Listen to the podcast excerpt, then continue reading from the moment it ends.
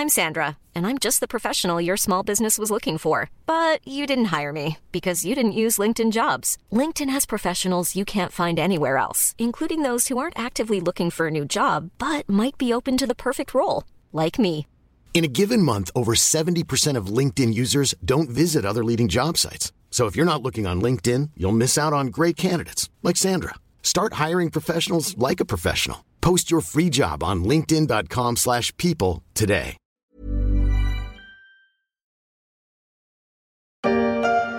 Convoque tous les ouvriers que tu pourras trouver. Fais creuser les fondations là-bas. Là, à côté du palmier, on va faire une grande dalle avec plein de statues. Qu'on appellera la grande dalle avec plein de statues. Et là-bas, les jardins. Avec euh, des oliviers, des orangeades, des seuls pleureurs, des seules meunières. Et là-bas, le palais. Luxuriant, magnifique, chamarine. S'il est bien un pays où le terme pharaonique est justifié, c'est l'Égypte. Et en matière de grands travaux, le peuple égyptien est servi avec un projet de nouvelle capitale, une ville en passe de sortir du sable, le rêve d'un nouveau pharaon, le président Al-Sisi. Je suis Pierrick Fay, vous écoutez La Story, le podcast des échos. Chaque jour de la semaine, la rédaction du journal se mobilise pour analyser et décrypter un fait de l'actualité économique, sociale ou géopolitique. Aujourd'hui, Laura May Gaverio nous transporte dans la future capitale de l'Égypte, le rêve d'un président qui ne laisse pas indifférent non plus les Chinois.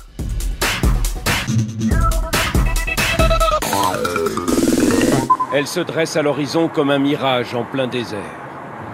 Une tour de 385 mètres de haut, la plus haute d'Afrique, au cœur de ce qui sera le quartier des affaires de la nouvelle capitale égyptienne. Du sable partout, à perte de vue, et soudain, des immeubles qui poussent comme des champignons, en essaim dans des rues bien quadrillées où l'ordre règne. Des gratte-ciel s'élèvent vers leur destinée, la plupart sont encore en construction, comme l'iconique Tower, 385 mètres de haut, presque deux fois la tour Montparnasse. Ce sera la plus haute tour d'Afrique, un projet dingue en plein désert pour la future capitale administrative de ce pays de plus de 100 millions d'habitants. Ce n'est pas la première fois qu'une nouvelle capitale sort du néant. L'Indonésie a ainsi lancé en début d'année la construction de Nusantara, sa future capitale qui sera construite sur l'île de Bornéo à 1500 km de Jakarta, un projet de 33 milliards de dollars. Mais si Nusantara est à peine sorti des cartons, la cité de Sissi en Égypte est déjà presque une réalité. Bonjour Laura May Gaverio. Bonjour Pierrick. Vous êtes correspondante des échos au Moyen-Orient. Je parlais de Nusantara en Indonésie qui sera amenée à suppléer Jakarta. Les autorités évoquent le fait que la capitale actuelle est de plus en plus souvent touchée par les inondations meurtrières. Comment les autorités égyptiennes motivent-elles la construction d'une nouvelle capitale en Égypte? Alors, à l'origine, la première raison avancée par les autorités égyptiennes, c'est qu'il s'agit de désengorger le Caire. C'est, euh, vous le savez, une ville euh, tentaculaire, hein, le Caire en Égypte. On parle euh, quand même de 23 millions de personnes qui sont concentrées sur un espace finalement assez ancien, assez restreint, et qui s'est construit de manière anarchique à partir de son centre historique. On estime d'ailleurs que l'habitat informel, ce qu'on appelle pudiquement habitat informel, c'est quand même des bidonvilles, pour la plupart, représenterait 48% de la surface du Caire tel qu'on le considère aujourd'hui, donc le Grand Caire, hein, périphérie inclus. Donc, euh, en plus, bon, c'est une ville où, quand on habite quelque temps au Caire, on est confronté aux embouteillages hallucinants du, du matin au soir. Il n'y a pas d'heure de pointe quasiment là-bas. Ce qui donne lieu aussi à un argument plus récent, l'argument environnemental. Évidemment, c'est dans l'air du temps, mais il faut savoir qu'à cause de ces embouteillages et de cette congestion, la mesure des particules fines est 8 fois plus élevée que celle donnée par euh, l'OMS comme étant une mesure acceptable. Donc l'idée c'est vraiment de desserrer le goulot d'étranglement de cette capitale difficile à vivre.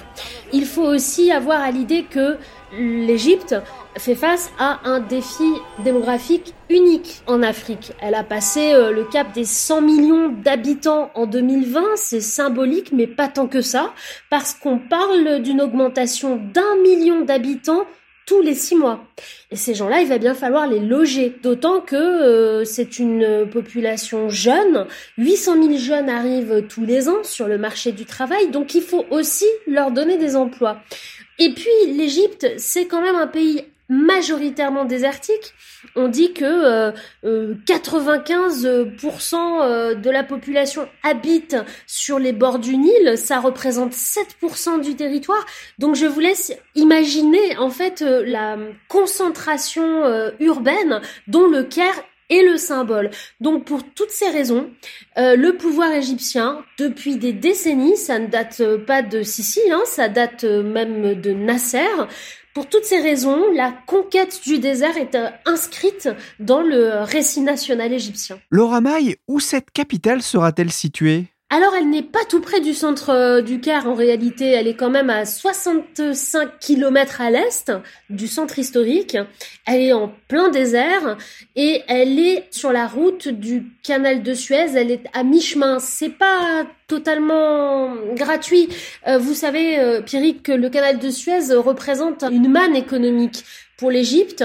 Également, elle est tournée vers le Sinaï. Vous savez que la région du Sinaï, c'est un Danger sécuritaire récurrent pour l'Égypte puisque on parle de trafic, il y a des opérations militaires de grande ampleur pour essayer de desserrer les taux djihadistes euh, régulièrement. C'est vraiment une marge d'un pays qui est compliqué à maîtriser. Donc le fait de déplacer le centre, disons, symbolique, administratif et géographique on va dire du Caire capital, ça a aussi une portée euh, eh bien d'aménagement du territoire euh, à grande échelle. Et puis euh, bien évidemment euh, ça a une dimension méta politique, c'est-à-dire qu'on ne fait pas seulement de la politique euh, par les grands chantiers en Égypte, on fait aussi de la politique par la symbolique. Et on voit hein, les, raisons hein, qui motivent la construction de cette nouvelle capitale. On parle d'un projet pharaonique. Pour quelle raison? Déjà parce qu'en Égypte, euh, tout est pharaonique. Quand on parle de grands chantiers et quand on parle de politique, c'est un élément de psychologie euh, du peuple. Il faut pas en faire un paradigme scientifique, mais enfin malgré tout, les Égyptiens sont un peuple de bâtiments et ils ne font euh, jamais rien à moitié. Mais objectivement, euh, la superficie est de 730 km c'est l'équivalent de Singapour hein, qu'on est en train de créer dans le désert et qui devra abriter à terme, à la fin de la construction, 7 millions d'habitants. C'est vraiment, euh, c'est une mégalopole. On parle de 25 000 logements, pareil, qui devraient être livrés à la fin du chantier. Et ça s'ajoute à une ribambelle de bâtiments qui auront une vocation administrative. Euh, il y aura le Parlement, il y aura le nouveau palais de la présidence, évidemment, euh, dans des proportions, là encore, euh, totalement gigantesques. On parle de lieux de culte par milliers. Et bien sûr, euh, la plus grande tour d'Afrique qui a quasiment euh, atteint son terme, 385 mètres de haut. Et je ne serais pas étonnée qu'elle soit dépassée très prochainement pourquoi pas par une autre tour euh, voisine sur cette capitale. Il faut parler de la facture également qui est démentielle. 58 euh, milliards de dollars ont été estimés au lancement du chantier euh, il y a six ans. Il est possible d'ailleurs que si on réévaluait ce chiffre aujourd'hui, il serait à la hausse. C'est quand même 45% de la dette égyptienne. En comparaison, le PIB des États-Unis en 2018, c'était 20 500 milliards. Donc c'est énorme. Rien que pour cette première phase qui touche à sa fin et qui va donc permettre d'accueillir euh, les premiers fonctionnaires, les premiers euh, euh, résidents, on est à 20 milliards qui ont été engagés pour construire 16 800 hectares. Donc je rappelle, 16 800 hectares sur une superficie totale de 730 km en fait, pharaonique est presque encore un euphémisme par rapport à ce qu'on est en train d'engager comme moyen pour cette nouvelle cité qui pousse au milieu du sable. 730 km, c'est l'équivalent de la superficie hein, de Singapour pour vous donner une idée de la taille du chantier. Et en parlant de chantier, Laura Maille, vous êtes allé récemment sur place, à quoi ça ressemble? C'est une ville euh, un peu fantôme, c'est un décor de cinéma euh, presque apocalyptique. Alors déjà, on ne rentre pas n'importe comment euh, dans cette nouvelle capitale, il y a des portiques de sécurité, de la reconnaissance faciale, et si on n'a pas une bonne raison d'y être, normalement, on ne pénètre pas. Donc une bonne raison d'y être, c'est soit qu'on y travaille, euh, les agents immobiliers également ont, l'autorisation euh, d'y circuler, les acheteurs potentiels. Euh, je dois d'ailleurs vous dire que c'est clandestinement que j'ai pu réaliser ce reportage. C'était soit ça, soit partir euh, en voyage organisé encadré par le pouvoir, qui n'a d'ailleurs euh, jamais accepté de répondre à mes questions. Il y a une entreprise publique hein, qui gère, on va dire, euh, la, la, construction, le développement de cette cité. Je n'ai jamais pu les contacter. Voilà. Donc, pour y aller de manière indépendante, je me suis fait passer pour une potentielle acheteuse et c'est comme ça, finalement, que j'ai pu visiter eh bien, une cité balayée par les vents. Pourquoi? Parce que les routes sont pas encore terminées d'être goudronnées. Donc euh, le désert euh, fait euh, tourner des typhons au milieu de grandes barres d'immeubles encore à découvert. Hein. On voit des structures en béton qui se dressent au milieu de, bah, de nulle part. quelques bâtiments ont fini d'être construits, ceux qui commencent à accueillir des fonctionnaires. Mais bon, il faut imaginer que certains ministères, plutôt secondaires pour le moment, accueillent euh, leurs employés qui euh, traversent cette espèce de grand chantier dont les entrailles euh, sont à découvert pour rejoindre des bureaux où l'odeur de peinture qui vient d'être posée n'a pas disparu quoi. Donc c'est étrange d'ailleurs vous ne trouvez pas euh, cette nouvelle capitale sur Google Maps. Elle n'existe pas encore. Et puis depuis tout à l'heure, on, on, parle de la nouvelle capitale. Alors elle a plusieurs noms, aucun officiel. Euh, un concours aurait été lancé pour la baptiser. Il n'a toujours pas euh, euh abouti. Donc voilà, on parle de de cette cité euh, destinée à devenir la capitale de l'Égypte, mais que finalement on ne connaît pas, alors que elle elle est en train de surgir, voilà, encore une fois, au milieu du désert. C'est très surprenant. Dans votre article pour les Eco Weekend, vous parlez d'une smart city également, une ville intelligente poussée, on l'a bien compris, en plein désert, un environnement euh, qu'on pourrait penser hostile. En quoi est-ce qu'elle sera intelligente? Ah ça c'est la promesse euh, quasiment marketing hein, du, pouvoir qui a bien compris que c'est un mouvement mondial. Hein, les smart cities poussent un petit peu partout euh, dans ces pays justement où la congestion urbaine euh, est un enjeu de, gouvernance. Sisi, très malin, surfe sur la question. C'est presque une philosophie, hein, les, smart cities. Aujourd'hui, il y a des cabinets d'urbanisme, des architectes, euh, ben, des philosophes d'ailleurs, qui ont développé l'idée que la ville pouvait se mettre euh, au service euh, des individus grâce à la data. C'est vraiment la data qui est au cœur de la ville intelligente, c'est-à-dire que les comportements des habitants sont captés euh, par différents moyens technologiques, donc évidemment la reconnaissance faciale, euh, évidemment euh, tous les instruments de mesure numérique qui vont venir rationaliser la dépense énergétique, qui vont venir analyser les habitudes de trafic automobile pour organiser en fait le fonctionnement quotidien et l'optimiser. Alors moi j'ai eu des exemples très concrets qui peuvent être enthousiasmants ou terrorisants, hein, ça dépend euh, de, quel point de vue vous vous placez. Euh, par exemple, un système centralisé va réguler le trafic automobile. Si jamais il y a un accident de voiture à un carrefour, le système et ses algorithmes vont être capables de rediriger le trafic pour laisser passer une ambulance, de diriger l'ambulance euh, vers le bon hôpital et de rationaliser euh, le fonctionnement euh, des urgences du service où l'ambulance va arriver pour que le patient soit pris en charge le plus rapidement possible. On peut se dire que c'est une utopie et que c'est merveilleux. Mais d'un autre côté, vous ne pourrez pas faire un pas dans cette smart city sans que vos habitudes de consommateurs autant que de citoyens ne soient collectées conservés et ne servent finalement à ce système euh, centralisé euh, pour euh, eh bien tout simplement connaître le moindre de vos déplacements, la moindre de vos communications et bien évidemment ce système de reconnaissance faciale qui fait que vous êtes fiché. Donc on parle beaucoup du, du, capital social qui agite un petit peu les, les, les, milieux complotistes en France quand on parle de la Chine. Néanmoins, c'est un système que la Chine est en train d'adopter et on se doute bien que pour des enjeux sécuritaires, Sisi euh, a hâte d'appliquer cela. Pourquoi? Parce que la révolution de 2011, elle est née dans les entrailles du Caire, dans ces bidonvilles compliqués à maîtriser pour euh, l'action de police, pour euh, aussi tout simplement la propagande politique. C'est compliqué de pénétrer des communautés qui sont refermées dans des ruelles avec des habitudes, voilà, de, de collectivité où les oppositions naissent. Eh bien, cette cette ville, avec ses grandes artères et ses systèmes, on va dire, intelligents, sera capable d'ouvrir la voie pour tout type d'action et notamment des actions de renseignement et de sécurité.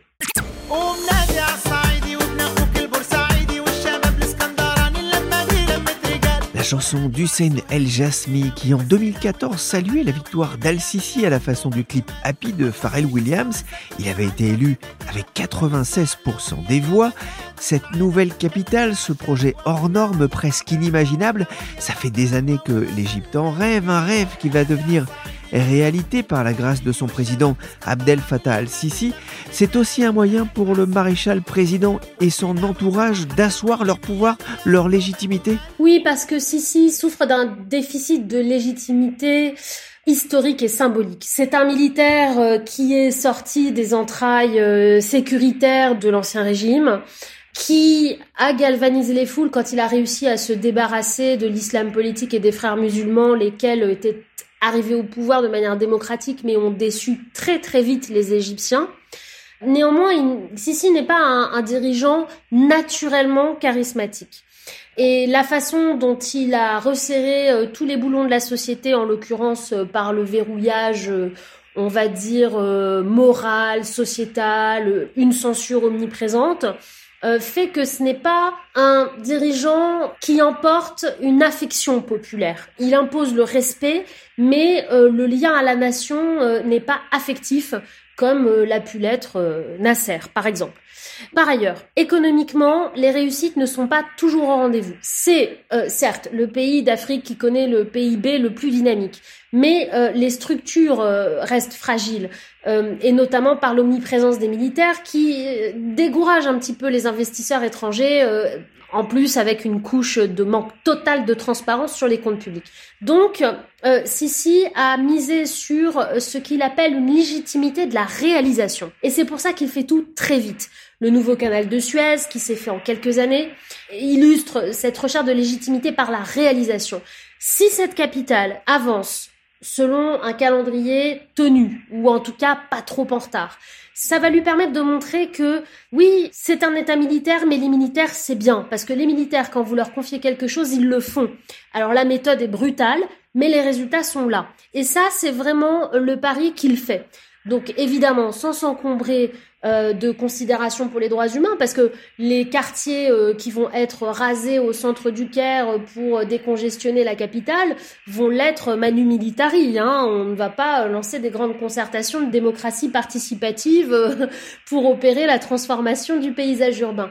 Et d'ailleurs, souvenez-vous que pendant une conférence de presse conjointe avec Emmanuel Macron, Sisi avait reproché aux Occidentaux de lire l'Égypte par euh, leurs lunettes euh, droit de l'homiste, alors qu'il euh, estime qu'au Moyen-Orient, on ne peut pas se le permettre parce qu'il faut bien justement faire face à ces challenges monstrueux de pression démographique. Donc, par la grâce de Sisi, en tout cas par la volonté farouche de Sisi, de prouver que euh, l'option d'un État euh, militaire où on restaure la centralité euh, du pouvoir pour faire oublier les aventures démocratiques malheureuses où la société civile était un peu trop importante à ses yeux, c'est son pari et s'il le gagne, il sera au pouvoir très longtemps, c'est une évidence. Au moment où j'ai réalisé cette interview de Laura May, l'Égypte n'avait pas encore à se préoccuper des conséquences de la guerre en Ukraine sur les marchés céréaliers, sachant que l'Égypte est l'un des pays les plus dépendants de l'extérieur pour le blé, et notamment pour le blé de la mer Noire. Pour les militaires au pouvoir, la gestion des contrats en cours et à venir sera aussi très importante face au risque d'une nouvelle crise alimentaire à l'image de celle de 2008, alors que le pain est la denrée de base de la population. Vous avez donné un chiffre tout à l'heure, 58 milliards de dollars, c'était le coût total de, ce projet, hein, qui pourrait être revu évidemment euh, à la hausse. Est-ce que l'Égypte a les moyens de, financer une telle entreprise? Alors bien sûr non, parce que même si euh, le pays est dynamique, il souffre quand même euh, d'une dette extérieure euh, massive. Donc pour ça, il va devoir faire appel à, à, des investisseurs extérieurs. Alors il y a eu quelques mésaventures. On sait que des Émiratis, par le biais d'une grosse entreprise, était sur le point de garantir euh, un prêt euh, assez important. Finalement, ça ne s'est pas fait, euh, notamment pour les raisons d'opacité dont je vous ai parlé tout à l'heure, dès lors qu'il y a du militaire en jeu, vous pouvez être certain que vous n'aurez jamais les comptes publics transparents sur une telle opération. Alors, ce qu'on sait par contre, c'est que la Chine a communiqué sur sa participation. Donc, euh, on sait qu'il y a eu 2,2 milliards qui ont été garantis, un prêt sur 13 ans euh, qui est accordé par un consortium emmené par HSBC euh, Égypte, mais qui va permettre euh, aux entreprises chinoises d'État de s'imposer comme des promoteurs de 17 ou 18 tours, hein, c'est énorme, sur l'ensemble de la ville. Pour le reste, on est obligé de, faire des suppositions. Alors, il y a une autoroute qui s'appelle Ben Zayed, hein, comme le nom du souverain héritier des Émirats. Donc, on ne peut que supposer que les Émirats sont quand même partie prenante et bailleurs de fonds voilà ce qu'on peut vous dire. Peut-être un détail quand même. La China State Construction, donc ce, promoteur chinois euh, qui a construit d'ailleurs la plus haute tour hein, euh, de cette nouvelle capitale, aurait amené 17 milliards, c'est-à-dire un tiers du budget total. C'est énorme. C'est un signal. Le simple fait qu'on dispose de ce chiffre, d'ailleurs, est un signal. C'est une opération de com. C'est une façon de dire aux Américains qui se désengagent, euh, en tout cas qui sont perçus comme en train de se désengager de la région, eh bien que l'Asie, elle, euh, va combler le vide. Euh, on sait que la nature en a horreur, voilà. Et on mesure hein, encore une fois hein, euh, la façon dont, la Chine pose ses pions aujourd'hui dans une partie de l'Afrique hein, de, plus en plus importante. On a souvent parlé du cas de l'Éthiopie, par exemple. L'économie égyptienne, elle se portait plutôt bien avant la pandémie. Ses grands travaux, c'est aussi une bouffée d'air pour l'économie égyptienne, pour sa jeunesse et ces 800 000 jeunes qui arrivent sur le marché du travail et dont vous parliez. Mais ce qui est intéressant, c'est que quand on voit cette nouvelle ville, tout le monde ne pourra pas y habiter, surtout pas les plus pauvres. Eh bien, on n'est pas sûr de ça. Alors, l'opposition à Sisi euh, estime que ce sera une sorte de green zone réservée aux plus riches évidemment un certain euh, narratif euh, occidental très très hostile à Sisi pour les raisons de violation des droits humains dont on parle régulièrement, euh, ne manque pas de critiquer euh, un futur ghetto pour riches. En réalité, on ne sait pas. Pourquoi? Parce que dans certaines euh, nouvelles villes, il faut savoir que cette nouvelle capitale, c'est une smart city parmi un vaste projet gouvernemental qui prévoit d'en construire une trentaine. Certaines, bien moindres hein, en termes de dimension, sont déjà quasiment finies. Et ce qu'on a pu observer, c'est que euh, les bidonvilles qui sont détruits sans préavis dans le centre historique du Caire, les populations ont été euh, relogées dans ces euh, quartiers modernes, nouveaux, avec, on va dire, des, des, petits immeubles. Alors évidemment, c'est aseptisé, les appartements sont des appartements contemporains, et donc il y a aussi une part de patrimoine hein, qu'on est en train de perdre au Caire par ces opérations. Mais enfin, on reloge. Et quand je suis arrivée en Égypte, moi j'étais très hostile euh, à ces opérations, bien évidemment. Et puis finalement, c'est en discutant avec des journalistes indépendants, très impliqués dans la défense des droits humains en Égypte, que j'ai nuancé mon propos parce que c'est même eux qui m'ont fait ouvrir les yeux sur le fait que il y a quand même un problème de salubrité dans ces bidonvilles et que si à un moment donné on ne reloge pas ces populations qui sont déjà parmi les plus pauvres, on a tout simplement euh, des risques d'effondrement hein, de quartiers entiers sur euh, bah, sur les gens. Et donc on verra bien ce qui se passe en termes de sociologie et de démographie pour cette nouvelle capitale quand elle sera euh, pleinement en fonction. Merci Laura Maï Gaverio, correspondante des échos au Moyen-Orient pour cette virée dans la future capitale égyptienne. Le reportage en photo est à retrouver sur leséchos.fr et sur les échos week-end. Cette émission a été réalisée par Willy Gann, chargé de production et d'édition Michel Varnet.